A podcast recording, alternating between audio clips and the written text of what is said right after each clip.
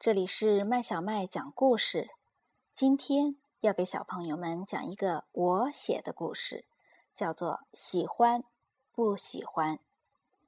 这个故事是应广州日报的微信公众平台“上学前大红马小红马童话征集”而写的，送给所有的小朋友们。小红马超爱大红马。他喜欢没事儿就紧紧的搂着大红马亲它，有时候是温柔的亲。他捧住大红马的脸，亲一下左脸，亲一下右脸，再亲一下嘴巴，然后就跑去玩了。有时候是很用力的亲，他抱着大红马的头胡乱的亲一通。口水鼻涕全都蹭到大红马的脸上，大红马就会一边擦一边亲昵的埋怨：“小坏蛋，轻一点儿。”小红马喜欢和大红马玩，有时候是安静的玩，一起慢慢的散步，抬头看天上的星星，或是坐在草地上。一起玩拍手的游戏，有时候是很猛的玩。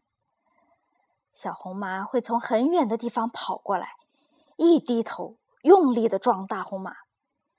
有一次，大红马没留意，竟然被小红小红马撞得摔了一跤。大红马生气了，小红马很不好意思的说：“我只是想跟你玩一下。”大红马更生气了，玩也要玩的有分寸啊！小红马还喜欢用手去抓大红马的鬃毛，大红马的鬃毛又长又软又光滑，好摸极了，还有一股淡淡的香味。它恨不得什么时候都抓着大红马的鬃毛，连睡觉的时候也不用放手就好了。可是，大红马却不喜欢它老抓自己的鬃毛。在走路的时候，和别的马说话的时候，它就会把小红马的手拿开。有时候，小红马把它的鬃毛抓得很痛，它也会不开心。有一天，小红马又跑来跑去的玩，跑几步。就冲过来撞大红马一下，跑几步又过来搂着大红马亲它，抓它的鬃毛，还抓得很用力。大红马问：“宝贝小红马，你是不是要我陪你玩？”小红马说：“没有啊，我自己玩，我就是想来找你一下嘛。”大红马就低头做自己的事。可是小红马又撞过来，撞得很重，撞得它差点倒了。然后一把揪住大红马的鬃毛，用力的抓。大红马生气了：“你这样弄得我很痛，你知道不知道？”小红马说：“哦，对不起。”就跑开了。过了一会儿，小红马跑过来说：“我真的只是和你玩。”我不知道你什么时候喜欢，什么时候不喜欢，你告诉我好不好？大红马说：“我也很喜欢和你玩，不过要在我没有做别的事的时候，而且动作不能太猛，不能把我弄痛。”小红马问：“那你看书的时候，我可不可以和你玩？做饭的时候，我可不可以和你玩？”